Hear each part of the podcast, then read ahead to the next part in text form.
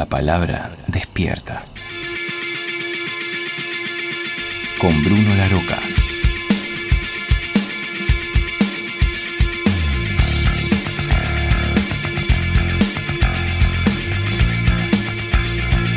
Preciso en cada golpe y visceral en el vivo, era el motor que empujaba a Patricio Rey en la escalada del Lander a los estadios.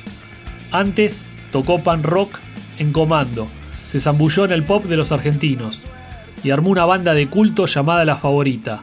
Hoy, Walter Sidot invade La Palabra Despierta.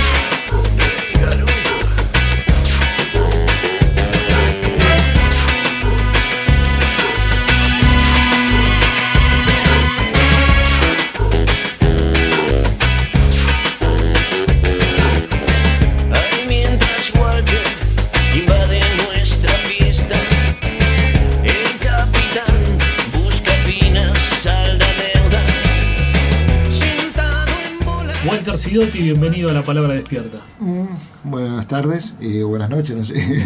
No Buenas noches, buenas tardes. Ahora no, la, la radio no tiene horario. No tiene horario. Bueno, hola a todos. Las plataformas digitales hacen que uno también el sistema como un on demand, ¿no? Que elige el momento de, que quiere escuchar o ver o ver una película. Han cambiado esos tiempos de, de los medios de comunicación. Estás, eh, te veo que estás con muchas cosas, ¿no? Con muchos proyectos. Tarea fina, Comando Picles también que está full.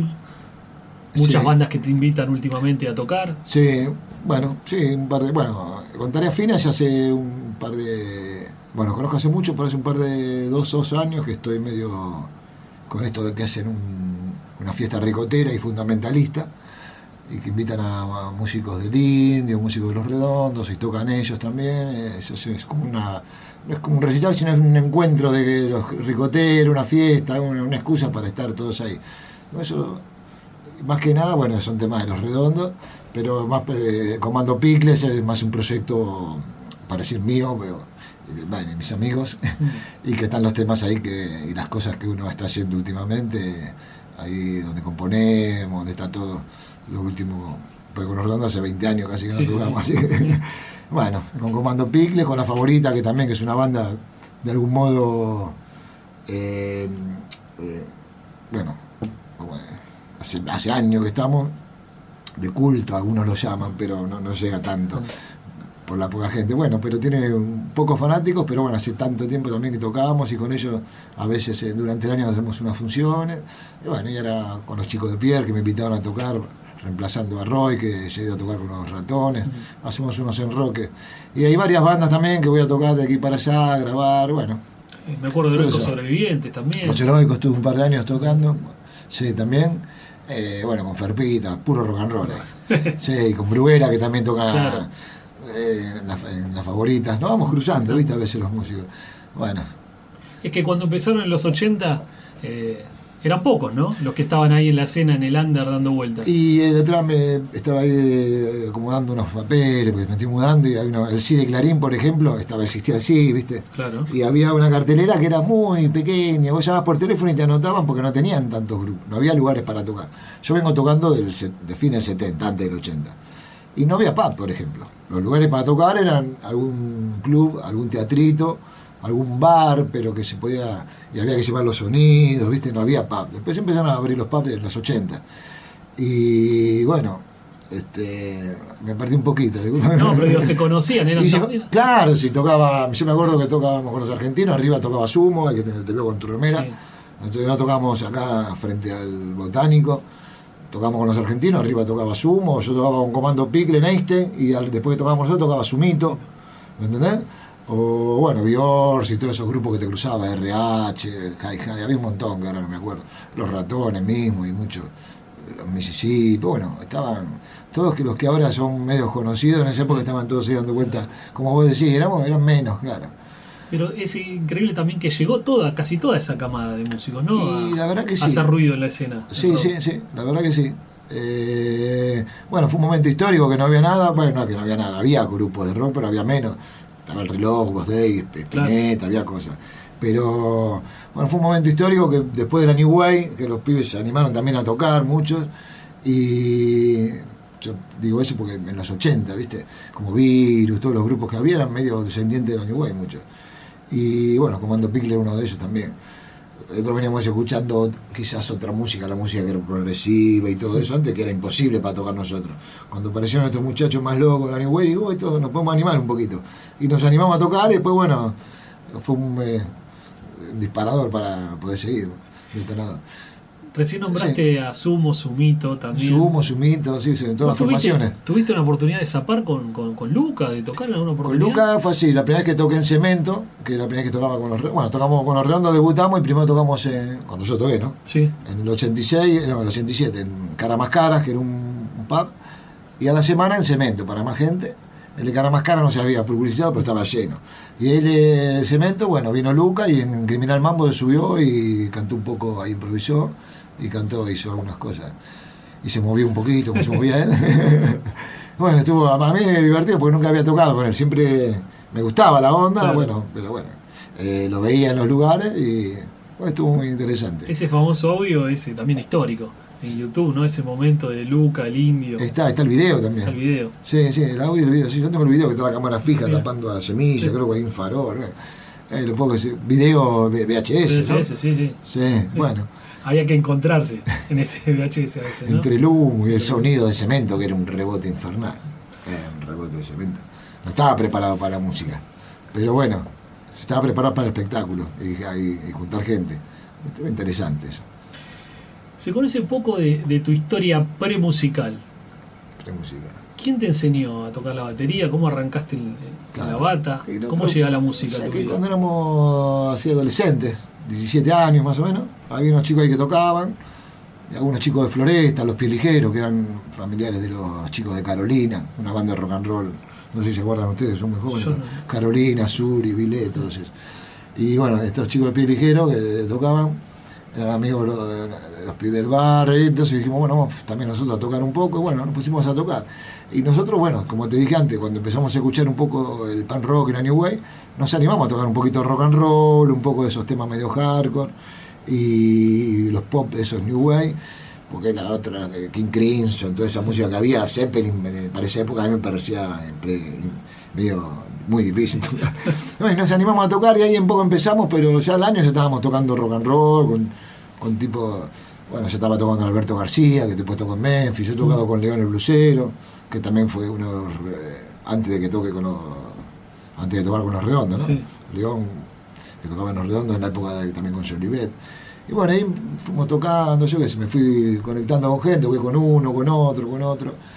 También no, eh, est- estilo, siempre dentro del rock and roll, ¿no? Más o menos lo que se podía tocar eso, porque yo no, nunca estudié. Me compré la batería, mi amigo se compró la guitarra y nos pusimos a tocar. Y bueno, eh, sin estudio, sin nada. Y bueno, escuchando música y poniendo discos y de a poquito, bueno, eso fue la base La para base. tocar. ¿No tenés antecedentes, digamos, de tu familia de músicos? ¿No venís de una familia donde... No, no hay nadie, me parece. No, no hay No. nadie. ¿Qué hacía tu viejo? No, mi viejo era empleado, eh, no, mi hija ama de casa, no, no había música. Mi abuelo eh, venía de, de Estados Unidos, de, de Italia, que venía de los inmigrantes. Bueno, eh, no había música.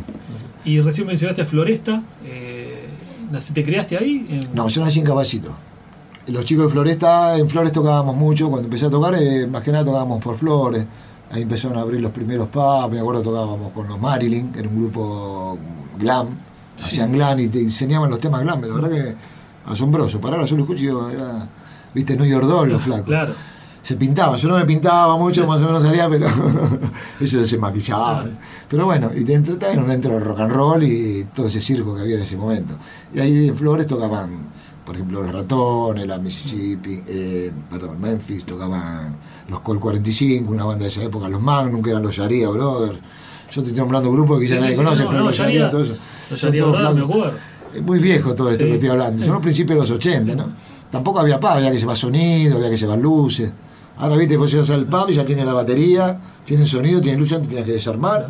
Yo me acuerdo de estar desarmando acá en Flores, tocando con los argentinos, eh, no en Flores, acá por Palermo, en Látex, y estábamos desarmando y estaban cargando lo de los redondos, ¿viste?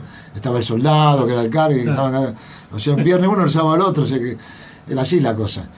Y se llaman todos los equipos, todos los equipos del equipamiento. Bueno, ahora eso lo han solucionado, era un delirio, era un delirio. Hablabas un poco de. Comando sobre una banda punk, ¿no? Comando era, sí, una banda Claro. punk, sí, no era el Rock punk. crudo, no Lo que- visceral. Lo que pasa es que nosotros empezamos antes de toda la, la movida punk de aquí. Mm. Entonces había otra, viste, no era de, de- contra los hippies, lo de la pelea con los heavy, los escupitajos, era otro, era un pre-punk. Punk, ¿entendés? Eh, Esto era el 77, Claro. 78, que recién estaban saliendo los discos de Clash. Acá había Sí. tres discos. Estaba el de los Clash, había salido el, el Bicostelo y el de Television, no había más discos de New Wave Punk. Aquí no encontrabas otra cosa. Después no sé si salió Blondie, pero bueno, yo compraba disco importante, nos costaba conseguir Sí, cosas, sí. ¿no? Gente que viajaba, había muy poca data. Y a los que viajaban tampoco les interesaba todo, la movida New Wave, era, era más para jóvenes, ¿no? Siempre se habla de esa época, tener un amigo que viaje, ¿no? Una amiga zafata. Creo que la novia de Gavis, de Claudio Gavis, era Ah. zafata y le traía los discos Ponele. de blues que escucharon los Manal. Claro. Eh, y era un referente, ¿no? Parece tan lejana esa Sí, época, ¿no? claro, Hoy con bueno. Spotify que tenemos eh, No, ni mil hablar. millones de discos en un aparato. Yo me acuerdo que laburaba y con un cuarto del sueldo me salió un disco importado, el doble de los Ramón importado, en vivo, ¿viste? No tenía nadie acá. Entonces íbamos a Belgrano y ya se lo prestaba a los pibes estos, que eran los violadores, que antes se llamaban los testículos. Sí. No era un dúo. se llamaban testículos, pero antes de llamarse los violadores. Y estaba Harry B, que Harry B había viajado a Inglaterra y había traído toda esa data. Sí. Por eso después nos conectamos con él de alguna manera, por la revista Pero, la que me acuerdo. Claro. Y éramos pocos, éramos 10, 20, se fueron sumando. ¿no? Después, bueno, fue armando la banda, violadores, nosotros armamos comando. Bueno, todo eso. En la época que la gente se juntaba, los amigos, a escuchar discos, ¿no? Ah, increíble eso. Se Era otro folclore, se juntaba a escuchar discos, eh, la tapa, que eran grandes, eran como un arte, y todo lo que tenía dentro escrito, los instrumentos que tocaban, los arreglos, había muchas cosas en la tapa, había información y bueno, y, y- y buena música. Esa banda Los Argentinos, que también mencionaste, que Argentino. vino después de Comando, Sí. tuvo un hit, hablando en japonés, Hablando en ¿no? japonés, que sí. llegó a sonar hasta en Perú. En, Sí, en Perú, en. España también. Sí, en un programa de España también. Sí, sonaba. Eh, eh, los chicos, yo los conocía de, de que habíamos tocado, de, bueno, los conocía que- a José y al primo Fata, y ellos sabían que yo tocaba New Way. Cuando quisieron armar una banda así media Sí. a los Tolkien, medio toda esa onda que se venía, me vinieron a buscar. Y ahí empecé a tocar. Willy venía a tocar ahí porque era una de las bandas que más le gustaba. Después de Los Redondos, Willy Cruz venía y ahí me presentó a Los Redondos. Cuando Los Redondos precisaron un baterista, me presentó porque dijo, vos, Claro. Le dijo a ellos. Él, fue el puente. Él fue el puente, sí, Y Willy Crook. Porque llegaste también, ¿no? A telonear a Los Redondos, creo, una vez en el Studio Free Pub con No, los argentinos. no, no, pero ¿Tocaste tocábamos eh, días antes, no Días se tocaba porque los redondos siempre tocaron solos Solos. y de noche. siempre tocaban solos, no tocábamos siempre con una banda, unos, pero los redondos no tocaban. Pues llevaban público, no hacían falta, los lugares eran chicos, 150 personas, más de 200 no entraban. Estamos hablando de Los Redondos en el año 86, ya tenían octubre, ¿no? Ya habían grabado Habían grabado Octubre el Piojo, yo no grabé ahí, sí. y vos te incorporás a la banda. ¿Cómo fue ese momento, digamos, con el Indio, con Sky? Eh, ¿Fue fácil entrar a Los Redondos? ¿Te pusieron a prueba? ¿Sabes lo que pasa? Que era otra, era otra época, todos éramos más. eh, estaban Más- ahí, todos los, los veías a los. eh, no eran ninguno famoso, eran todos. Y yo me acuerdo que me había ido a Brasil y cuando, y cuando llega, me volví me dijeron, te llamó Willy para que vayas a tocar no sé con quién. Lo llamé a y me dijeron, anda, llamá a la negra que te. Bueno, y llamé a los redondos y se ve que están probando dos o tres bateros y.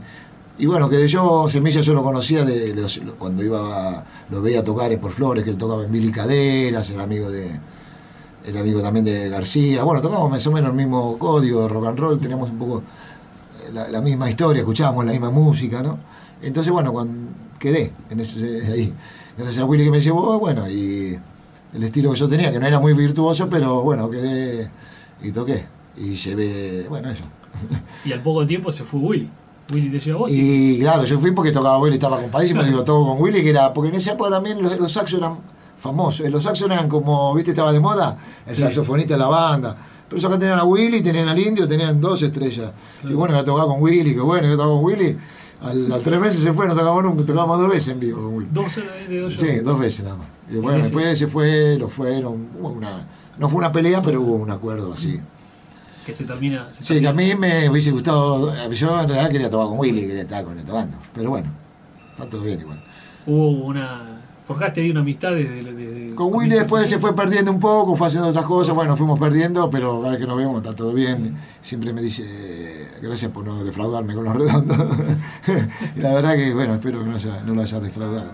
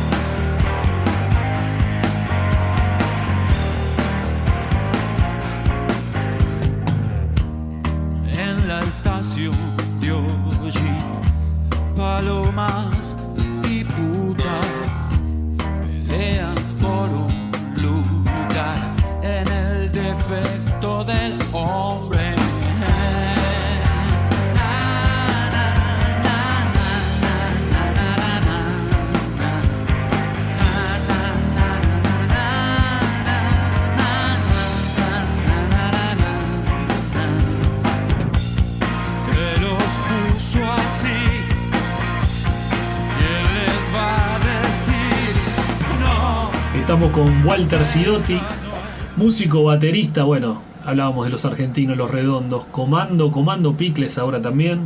Y estamos recorriendo un poco esos 80, ya entrando a los 90, donde tu paso de los redondos creo que fue a la par ¿no? de la evolución musical que tuvo la banda experimentando con otros sonidos, ¿no? con las secuencias al poco tiempo. apareció de al poco tiempo todo eso, que, que ya en el mundo ya se venía usando, en otros lados, viste, todo eso, las maquinolas en los 80 Sí. aparecieron. Eso enfrió un poco también eh, los temas, viste, hicieron un poco más frío. Sí. Se vino otro clima, viste, la gente clima más largo, otros productos en la cabeza. Bueno, eh, era otra cosa, viste. Después volvió un poquito también el agite, a mí me gusta más el agite más que los 80. Pero bueno, hay muchos grupos que lograron cosas. Los redondos metieron algunas cosas, viste, de, de unas máquinas, algunas cosas al principio, sin exagerar, que no, no quedaron mal. Pero después, bueno, eh, la tecnología avanzó y se pudo trabajar de otra manera, mejor, ¿no? Mejor, más lindo todo. Entonces, bueno, ahí también los redondos se fueron sumando eh, más o menos eh, el logo suelto y gordo atado y después el lubelito.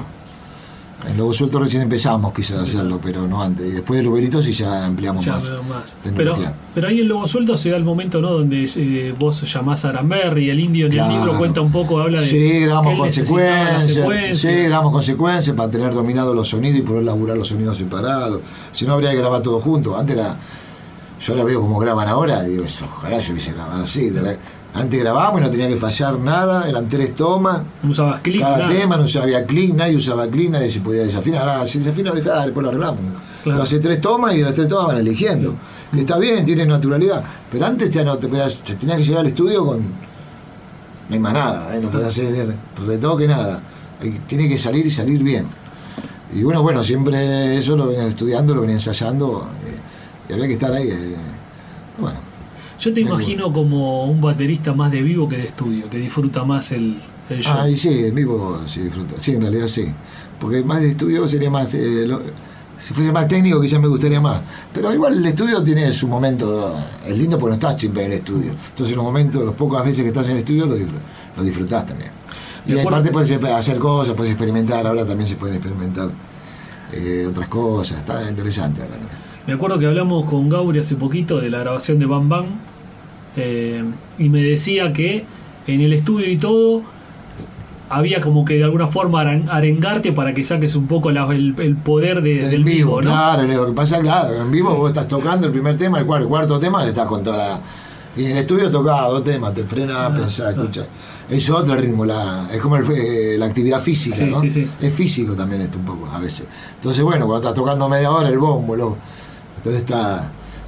Está más, los músculos trabajan de otra manera. Vos probás sonido y tocas de una manera. Cuando a la media hora del show ya le pega más fuerte a la Sí. batería. Sí. A, la- a las dos horas el programa despacio. Empieza bajando la intensidad. El a clímax del show. Pero bueno, eh, se lograba igual esa naturalidad. Se lograba igual. Va, escúchenlo a ver qué pasa. No sonaba tan bueno quizá Bam Bam, porque estaba, estaba entre medio de eso que hablamos antes, de los 80, Sí. del rock crudo. Por eso es como un paso, ¿viste? No se entendía bien. Pero bueno, dentro de todo eh, también se mezcló bien. Se, yo lo hubiese grabado quizá eh, La Mosca y la Sopa, quizás suena un poquito más. Ese es tu disco preferido, me parece. Sí, me me- tiene muchos temas así, piola y, y tiene cariño. ¿eh? Sí. Los otros son, tam, todo tiene cariño, pero ese está, bueno, tiene de todo. Y tiene lindo sonido. Ese, el también es el que termina como esa etapa de. Es el último Claro, sin, sin claro. las máquinas. Y ese es lo, lo- lo mejor que pudimos hacer sin máquina está ahí. Está ahí. Lo mejor sonido, bien afinado y lo- la verdad que está bien. Y eso. Y después, bueno, con las máquinas es otra cosa ya. Eh, bueno, lo- los MIDI y todo Sí. eso es, es otro concepto. ¿Cómo, ¿Cómo fue para vos? Y esto te lo pregunto con, con sinceridad, digo, porque yo me imagino, a mí me hubiese dado un poco de celo, que el baterista siempre fue como ahí el centro, el fondo de la banda, que en un momento se decidía poner otro baterista al lado tocando a la par tuya, ¿no? Sí. Manejando también otra la secuencia, otra cosa distinta, pero por momento también pegándole a la bata. ¿Vos cómo, cómo, cómo lo viviste ese, ese No, cambio? lo que pasaba que, bueno, la bata, yo hacía la bata principal, Y, y lo que hacía mm, Hernán era disparar eh, los triggers y disparar Sí. las cosas. Entonces tenía trigger y disparaba la secuencia, algunas otras baterías que había, o bombos que aparecían y cosas que aparecían. Entonces se necesitaba alguien más que toque eso. Sí, sí. Viste que hay bandas que tienen, para, bueno, Knocking Crimson que tiene tres bateristas, pero un percusionista o alguien más. Sí, sí, sí. Y bueno, a ver, era una cosa necesaria y que sumaba, la verdad, no me, no me, no me afectó, aparte de Hernán, bastante eh, piola, así que bueno, llevábamos bien y bueno. Vos lo fuiste, vos lo fuiste a buscar, ¿no? Sí, ¿O- pues empezamos, eh, pr- primero empezamos con el- los del trigueo, con el- la secuencia, a ver si podíamos grabar secuencia. Y bueno, a poquito fuimos sumando cosas hasta que se armó todo. De repente fueron apareciendo mejor, eh, más tecnología, él también fue eh, aprendiendo esa tecnología y bueno, a partir de los años, viste, que fueron apareciendo cosas. Bueno, y Hernán lo trabajaba bien, la verdad, lo hacía bien, esas cosas las sabía hacer. Vamos a escuchar un poquito una, una canción. Ahí nos vamos a escuchar algo.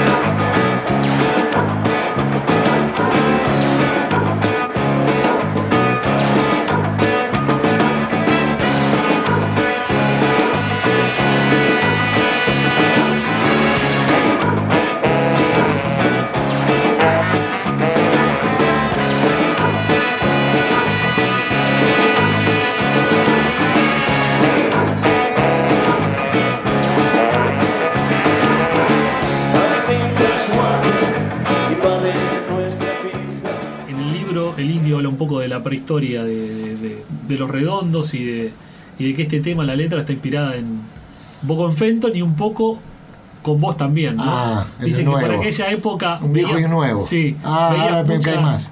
Veías muchas eh, películas de ciencia ficción. ¿Yo? Sí, así indio en su libro. Puede ser que yo me, eh, aclaro que no tengo TV. Pero si iba al cine veo películas. Bueno, me gusta a mí Kurosawa, Tarkovsky, no sé si ciencia ficción, no me acuerdo tanto de eso. El que contaba Pero- muchas películas.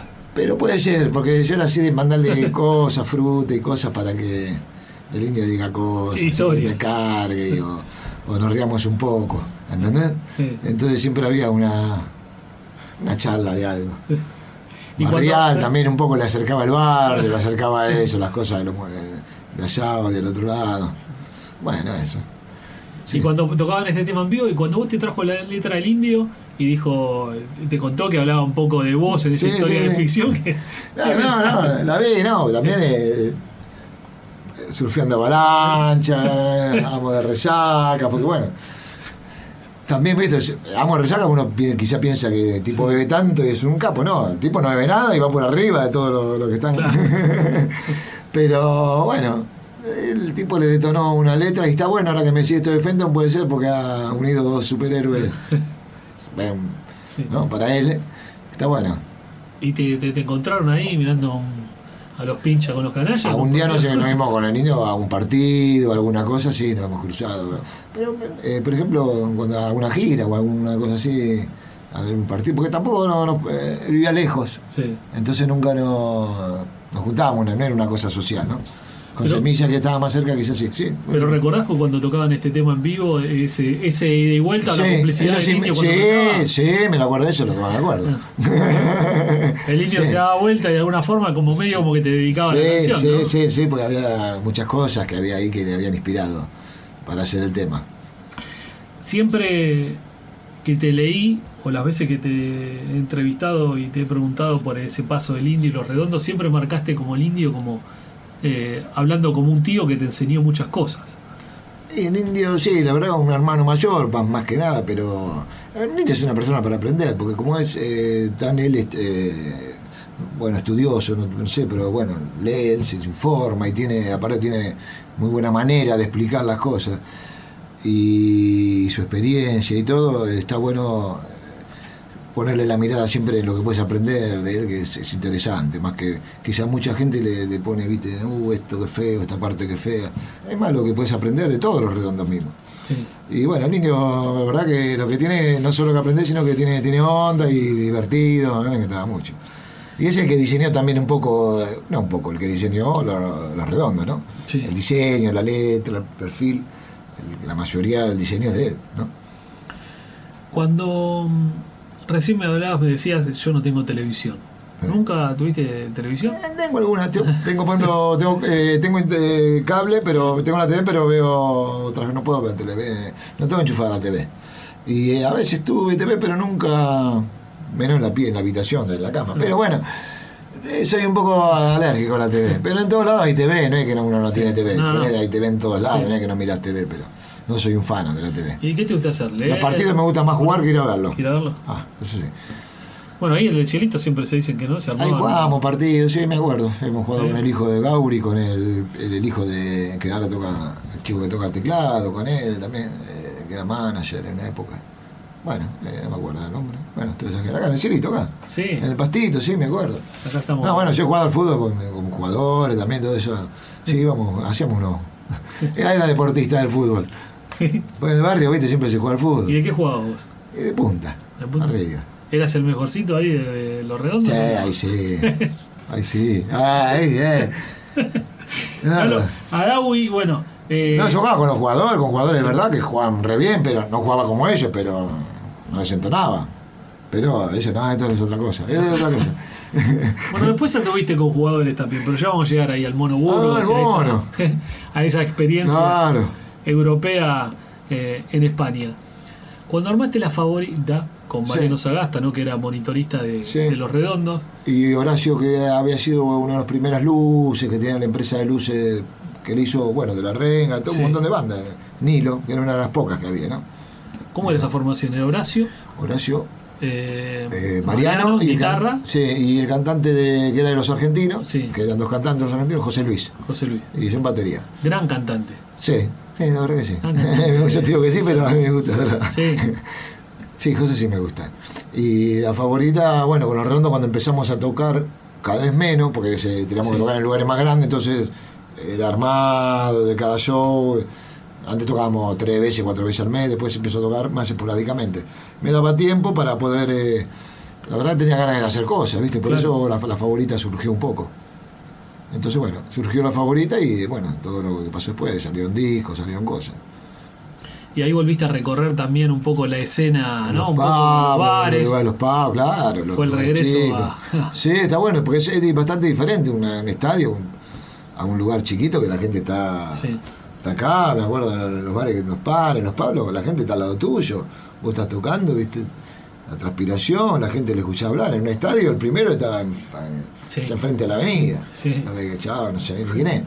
Pero bueno, está todo bien, se escucha y en vivo también en lugares grandes tiene su, su energía y todo. Son dos cosas distintas. Es eh, otra intimidad, el sonido, distintos sonidos. Las dos cosas son buenas, no, no es que una es mejor que otra. ¿eh? Son distintas. ¿no? ¿Y cómo viviste el tema de la separación cuando En realidad los redondos nunca terminaron como oficialmente, porque fue como una, ¿no? una separación momentánea O sea, por un tiempo. Fue así esto, el indio fue un día al ensayo y el indio y la negra dice, bueno, el indio no, no, no va, a- no va a estar más con nosotros. O sea, el indio se separó y los quedamos ahí los otros y no hicimos nada. y dije, bueno, pues, bueno, seguimos tocando, seguimos está bien, el indio todo bien, pero vamos a seguir tocando de una manera, de otra, de yo qué sé. Eran Semilla. Semilla y Dawi y, y, vos eh, Sky. y Sky. Estábamos en la casa de Sky. Bueno, pero no, no llegamos a ningún acuerdo con eso. No dijimos nada, bueno, y cada uno se fue a su casa y se terminó todo. Fue así medio raro, ¿viste? Se ve que se quedan todos medio. Se fue el indio y quedó medio pensando, no sé. Sí. De repente se fue el indio, bueno, seguimos tocando, no sé. Está bien que la banda, como que vaya Mick Jagger de los Rolling, Sí. El cantante es el 90%, la mitad, me- lo que me diga, está bien, tiene razón. Pero también uno sigue tocando porque música no. Claro. Tiene que seguir tocando, ¿no? Bueno, y después yo esperé mucho tiempo, sí, hasta que vino lo- los decoradores, ¿viste? Pero después, Sí. bueno, con los decoradores ya eh, no toqué más tampoco. O sea, en un momento te volviste a reencontrar, claro, con. con- Sí, estuvo bueno ese reencuentro con- el, bueno, el reencuentro con Gualeguaychú, Sí. con Semis y con Sergio, haciendo un tema, que eso nunca lo habíamos hecho, un tema para el disco del Indio. Y después lo que, lo que nos juntó fue en Chaco, la gira que hicimos en Chaco, este, que ellos iban con Semidawi y nosotros íbamos con Comando. Y el organizador decía, ¿por qué no le invitan a tocar unos temas a ellos? Yo le decía, no sé, yo nosotros no tenemos problema, los pibes de Comando tocaban cualquier, no cualquier cosa, saben tocar Sí. de todo. Preparamos unos temas en los redondos, se sumaron en un show, cuatro temas, seis, diez. Y después, bueno, hicieron los decoradores, cambiaron el nombre y todo, y armaron el negocio, bueno, el negocio, el, el kiosco así. El. Sí, sí, armaron la, la cosa así. ¿Vos lo tomaste un poco como una despedida, lo de Gualeguaychú? Cuando te, te llaman el indio y te invitan a, a tocar la pajarita. yo ¿o era no? medio, medio raro, medio angustiante, ¿viste? El indio estaba medio mal, yo la última vez que lo había visto al indio estaba en un toro, ¿viste? Lo vi ahí en Gualeguaychú, estaba un poquito medio que podía hacer un show, estaba medio apagado, ¿viste? Con Sí, esto de la con la enfermedad. enfermedad. A mí me- y bueno, el reencuentro con la gente, los temas, eso todo bien, pero un poco ale- alegre y un poco angustiante también a la vez. Lo bueno es que nos juntamos con los muchachos, Claro. esto que el otro, eh, eso Habían bueno. pasado 14, 15 años, no, 2001, Sí, 2014, 13 años, 13 años. más ¿no? o menos 13 años, 12, 13 años.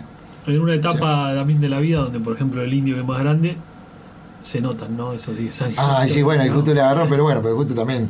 La enfermedad. Claro, porque si no, él hubiese hecho más show, un montón de, de cosas más, me imagino.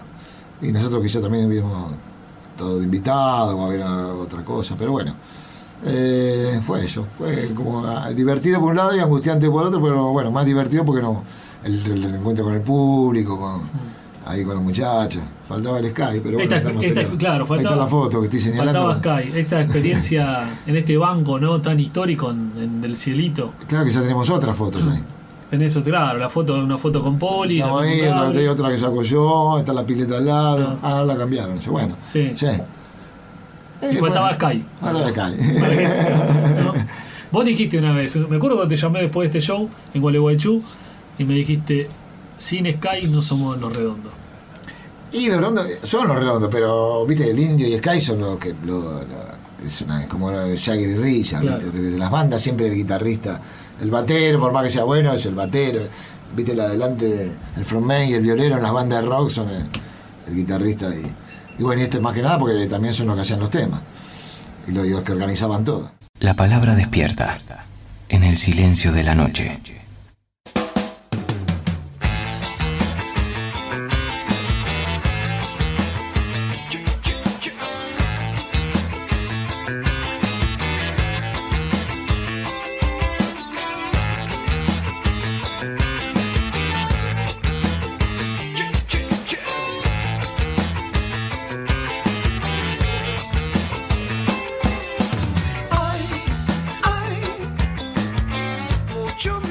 Estamos con Walter Sidotti, baterista, baterista del rock argentino, podemos decirlo. Y Ah, también. gracias, está bueno, ¿eh? porque yo puedo con un montón de bandas que. un montón.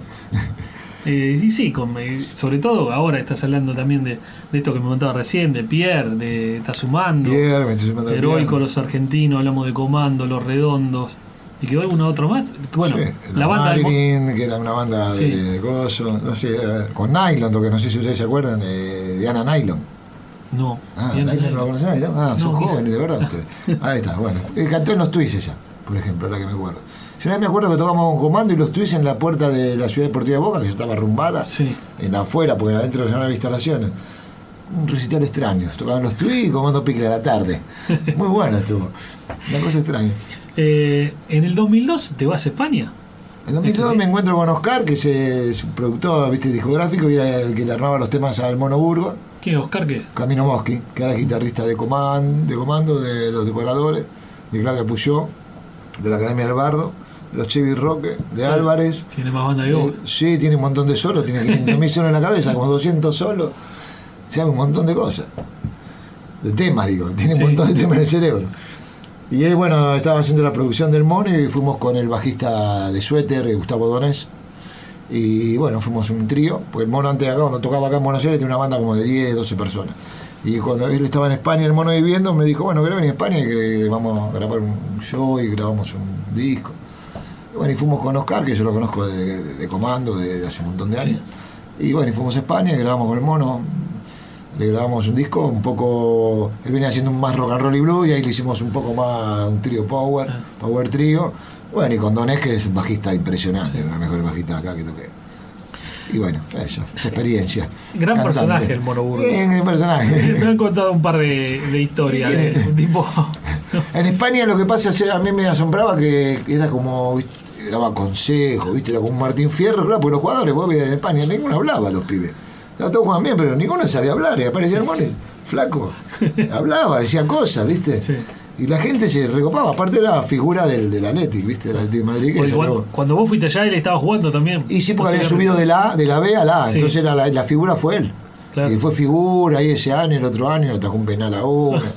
Entonces, como él era la figura del- Sí. del- del- de la garra, de haber eh, levantado el equipo y se- Sí. se- llegar a la A, era figura, yo no entendía por qué, pero bueno, era figura, bueno.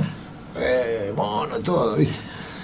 Y escucha, sé que hay un par de historias ahí, que el Mono Burgos te ha llevado a fiestas y a reuniones donde te encontraste con personajes del, del fútbol español, ¿o ¿no? Ah, me acuerdo. bueno, El Niño Torres, El niño. Torres, me había a ver un partido y dije, ¿qué haces? Fui a ver el partido y lo veo que entra al área y se tira para atrás. ¿no? Y le digo, ¿qué haces? Vos entraste al área a la tarde, el partido había sido el día anterior. Entraste al área, vos sos el 9 ya lo matás el arquero. Enganchaste para atrás, te perdiste el gol, se perdió el empate. Y el flaco me miraba porque tenía 18 años, pero después, bueno, fue el sele- la selección de España, de en todos lados. Espero que se haya acordado de eso. Yo lo podía creer cuando entró, entró al área, digo, gol. Y se enganchó para atrás. Dije, nah. No, bueno, estaba Colochini, estaba bien pelado, que jugaba de 5, no me acuerdo el nombre ahora, yo jugaba todo, jugaba en Atlético, jugaba en la selección de España. Bueno, eso, los jugadores. Eh, divertido también. ¿Y qué te quedó también de esa experiencia de haber tocado ahí rock and roll con el Mono Burgos? y lo, que pasa fue interesante porque tocamos, eh, por ejemplo, en dos o tres cárceles. Viste, cárcel de mujeres, otra cárcel donde había argentinos también detenidos. Tocamos en, eh, en el, el centro de para los 100 años del Atlético, ¿viste? Yo te digo Atlético porque ayer dicen Atlético, no Atlético, Atlético. Y en el centro de atracciones, ¿viste? En lugares raros que nunca en mi vida pensé que iba a tocar, en, en Vigo, en festival, y bueno. ¿Y cómo salió esa divertido. propuesta? Digo, ¿Lo organizaba el Mono? ¿El Mono Eso sí, tenía mono y tenía un, mon- tenía un tipo ahí que era humano, así, Sí. le venían propuestas, pero igual mucho no, como estaba dedicado al deporte, al fútbol, Sí. no, no se dedicó tanto a la música, a hacer todo, a hacer un grupo de rock, eh, toda la gira. Él se dedicó más al fútbol y estudiaba, me acuerdo, para técnicos, por eso ahora es técnico, Claro. ¿viste? ayudante. Simeone. Sí, y bueno, y ¿Y vamos seguís en a- contacto con él o no? Hace, no, ahora hace mucho tiempo que no, No. pero hace mucho, sí. Bueno, cuando viaje de vuelta. Bueno, estuvo muy divertido porque íbamos a muchos lugares, todos le abrían la puerta, el mono, Claro. lo querían todo. Gigante el mono, un metro, Uh, ¿no? un gladiador, un gladiador. Era un, un lomo bárbaro. tenía. Sí, sí. Claro. Sí, pero bueno, mono. ¿Y tocaste con un nigeriano reggae? Sí. Tocamos, cuando empecé yo me quedé viviendo allá como nueve meses y me acuerdo que había un nigeriano que tocaba en el subte y un pibe lo nos juntó así, el chico contaba con Marley, ¿viste? Era buenísimo. Y hicimos un par de shows ahí en, eh, en España, en Madrid, en los pubs, ¿viste? Así, los días de semana, bueno, muy piola. Y después yo estuve tocando con otra banda, ya que era una banda que hacía pop británico. Yo digo, sí, yo puedo tocarlo, le digo a los pibes cuando me presenté. Y después los pibes me dijeron, bueno, vos tocabas en una banda conocida, ya digo, sí, porque el baterista era boliviano, no lo conocía, los redondos. Y dijo, no, me dijo el baterista que, que tu banda, pibe, sí, digo, sí, bueno, era conocida. Pero bueno, ahora estamos acá, vamos a tocar. Y tocamos en un par de lados también, muy piola, los pibes cantaban bien, eran muy buena gente. Y el, el nigeriano de reggae era buenísimo. Lo que mejor de reggae que toqué fue con él, la verdad que parecía Marley. Con lo que me contaba recién me dio la sensación de que disfrutabas un poco más, disfrutaste de toda esa escena, Sí. estabas más chica, que los grandes shows esos. Y lo grande yo, Presentales. claro, más tensión, más, viste, era más, viene el show, yo qué sé, viste. Está bueno también, son distintos disfrutes, son distintas cosas. Es como ir de veraneo a la playa y ir al río de, de Córdoba, son lindos los dos, pero son distintos, viste. Sí. Tienen, su, uno- bueno, tienen sus cosas las dos. Y te cansaste de España porque volviste. Sí, tuve algunos problemas, pero me volví y extrañaba también. Sí. Lo que sí, lo del extraña- de extrañar es fuerte, ¿eh? porque uno extraña, ¿viste? por más que está Sí. todo bien, pero ¿viste? yo quería ver a mi sobrinito, quería, Mm. hay cosas, después ya me quedé. Te escapaste un poco, fuiste escapándote de esa desilusión de la crisis del 2001, un poco lo que pasaba acá, tuvo que ver con eso. Y no, también? tuve suerte que justo se dio, que ¿Te coincidió con eso coincidió, pero la verdad que, no, yo no lo pensé, se dio justo nada más. Entonces bueno, estábamos ahí un poco, en España estaba bárbaro lo de lo que era esto. Sí. Y bueno, y aparte los barrios que estábamos estaban bien, y los lugares que íbamos estaban bien, estaba todo bien, la verdad que hay gente, no sé si vas a trabajar por tu cuenta y es otra cosa, si va un latino que vaya a laburar y tenés que alquilarte la casa, pero nosotros fuimos de una situación cómoda, ¿no? Entonces la pasamos bien, no puedo decir otra cosa. ¿Te interesa la política? Eh, sí, más o menos, Más o menos. cosas. ¿Pero estás conectado un poco con lo que pasa? ¿Le prestas atención o no? Sí, yo a los 18 años, me acuerdo, no, yo tenía 21, mi, mi- mi amigo de la vuelta tenía 18, hacíamos pintada, no la deuda externa, eso fue en el año 82. Eh, Fueran los milicos, no la deuda externa, este, ya sabiendo lo que iba a hacer el, y no el FMI, ya sabiendo lo que iba a pasar con el FMI y con la deuda. Esto en el año 82, estamos Claro. en el 2019. Pero bueno, eh, antes había más interés en la política en, lo- en los chicos, ahora bueno, sí me interesa, pero no se habla tanto.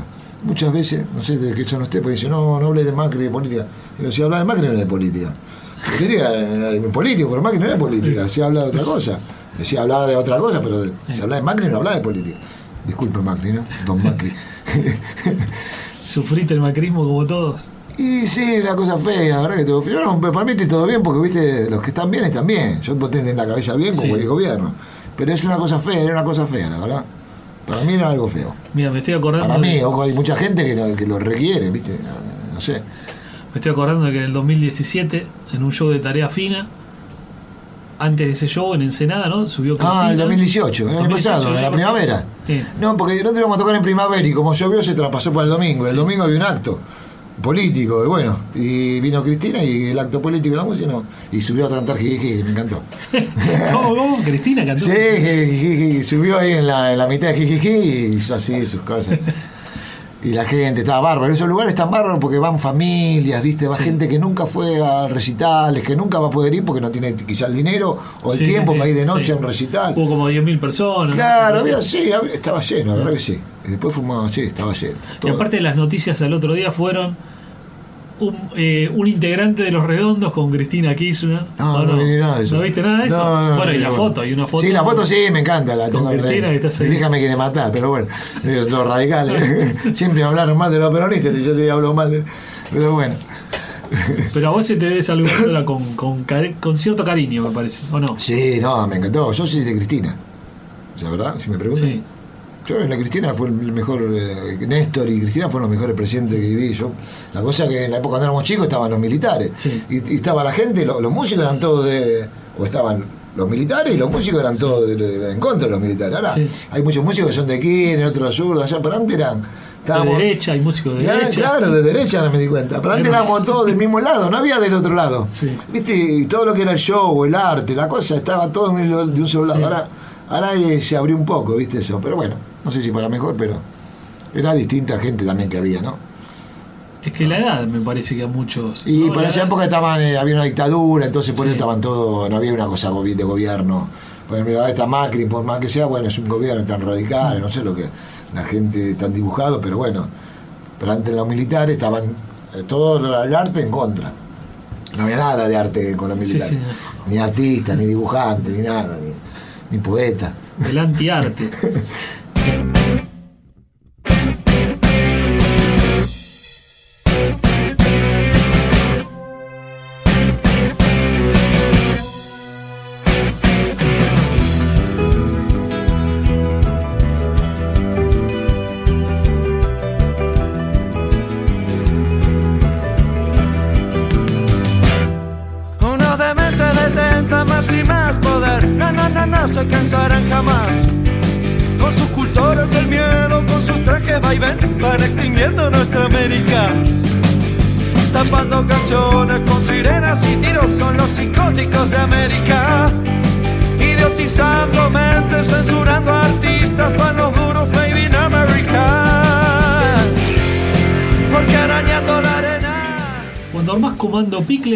de alguna manera revivís esa esencia del comando, la banda del Sí, 70, de los totalmente, 80. sí, porque tocábamos tema igual y todo ese espíritu.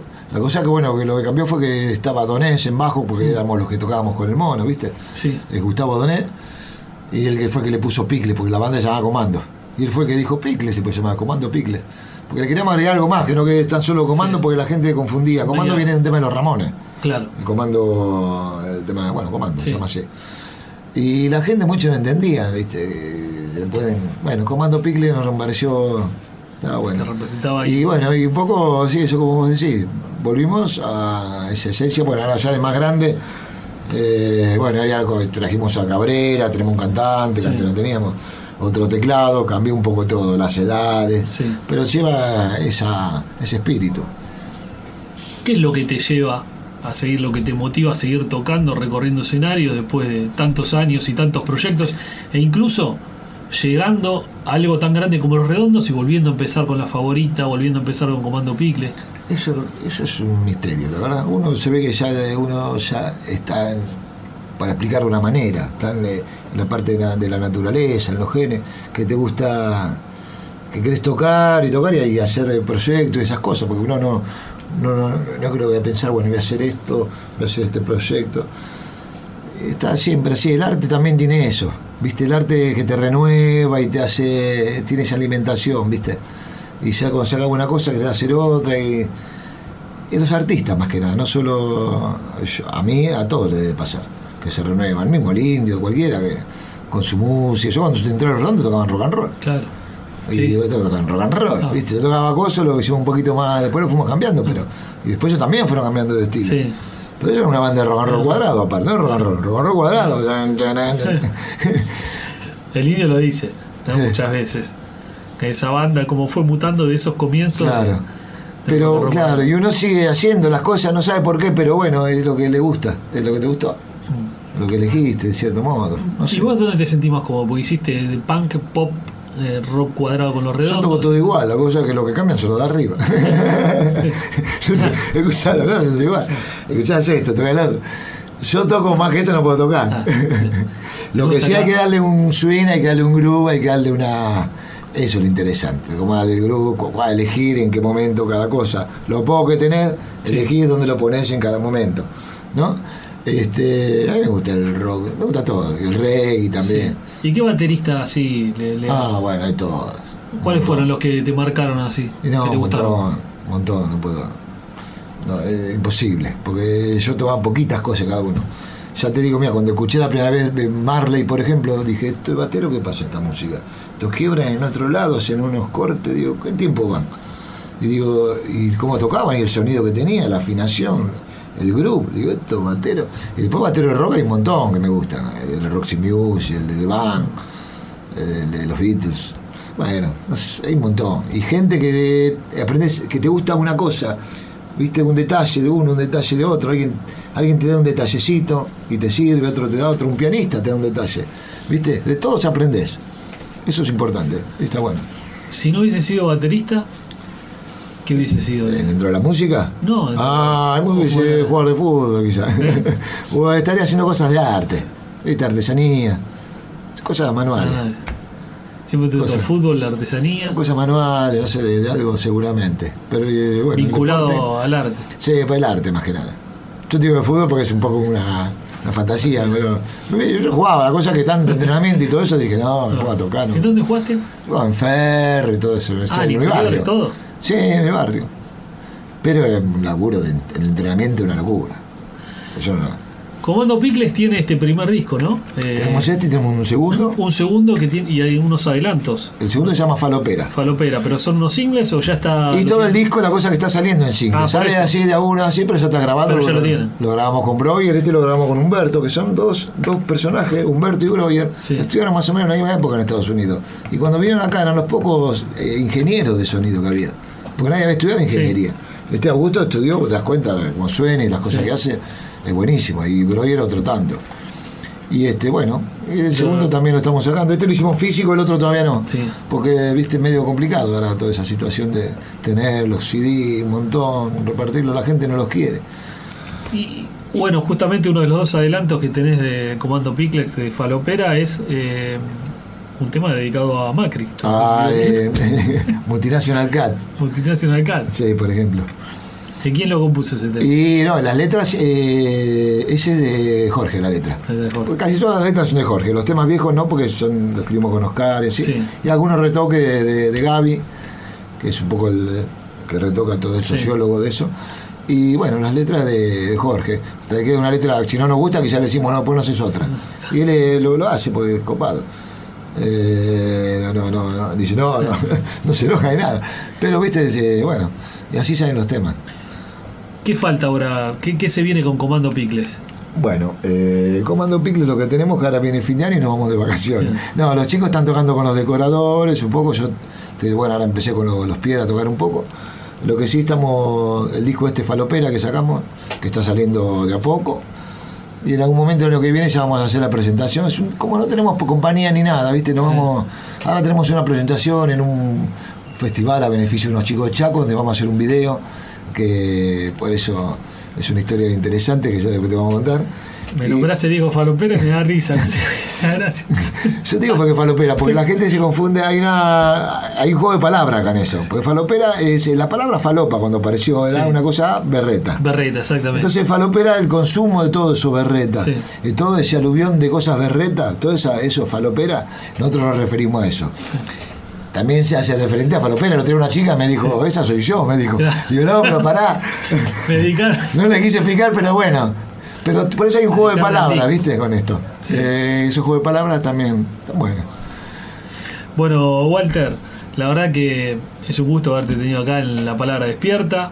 Y esperamos seguir viéndote en los escenarios con Comando Picles, con Pierre ahora que vas a estar ahí haciendo. Bien. Y con la de fina, en La Plata, en un bar helado. Con Pierre estoy mañana. Ah, mañana no, no, no sé a ver cuándo sale. El programa sale el fin de semana. ah, bueno, el fin de semana. Estás tocando con Pierre y con Tarea Fina que están llevando mucha gente. Sí, en La Plata más gente, también estamos tocando por el interior, eh, lo- y lo- en Tapalqué, por ejemplo, en, en el Festival de la Fruta Fina. Lo interesante de esto que en esos lugares, como ya te digo, que van chicos, van familias que nunca han llegado a ver y que nunca van a ir a un recital de los redondos, ni se pueden imaginar. Tampoco es un recital de los redondos, Sí. pero se acerca bastante, ¿viste? La música, algunos músicos. Está bueno, y a mí me gusta tocar para. Ahora me gusta tocar, antes no quizás, pero ahora a la tarde ves otra gente, ves pibes. Está, está muy bueno eso. ¿Te cansaste ya de que te pregunten? Lo que me cansé de estar Sí. tan tarde a la noche tocando. Tocando a la noche. Sí, que me Pero pregunten. ya qué. se toca más, cada vez se toca más temprano. Y sí, hay- a veces sí, a veces no. Sobre todo en Capital. Sí, en Capital, Aires, claro. ¿no? Sí, en Buenos Aires no tanto, hay lugares. Ahí sí hay lugares que en el sur y norte hay diferentes. Para la noche. No, te iba a preguntar si te cansaste de que te pregunten ya si vuelven los redondos. Ah. Que es la pregunta, ¿no? Que me imagino Me cansé de que no hayan vuelto. no, no me canso, pero tampoco tengo, no hay una Claro. respuesta. Ojalá que sí. Tampoco depende de mí, pero ya, bueno, a esta altura de, de la vida no. Quizás hagamos algo, no sé, no- para no decir, para no perder Sí, esperanza. sí, para- yo no pero creo. tenés la esperanza de que tenés la puerta Claro, yo no creo, esperanza. pero está todo bien, ojalá que se dé. Para mí, para los chicos, para toda la gente, para un montón de cosas, ¿no? Por- Para una para un montón de cosas, Sí. no solo un negocio, ¿viste? Porque Sí, ya sí. como negocio todo se, Sabemos que va a funcionar. afuera, el negocio sí. de afuera. Sí. Pero claro, lo- todo lo demás eh, sería increíble. ¿No? Sería bárbaro, pero bueno, en otro momento. Otra vida. Walter Sidotti pasó por la palabra despierta. La palabra despierta.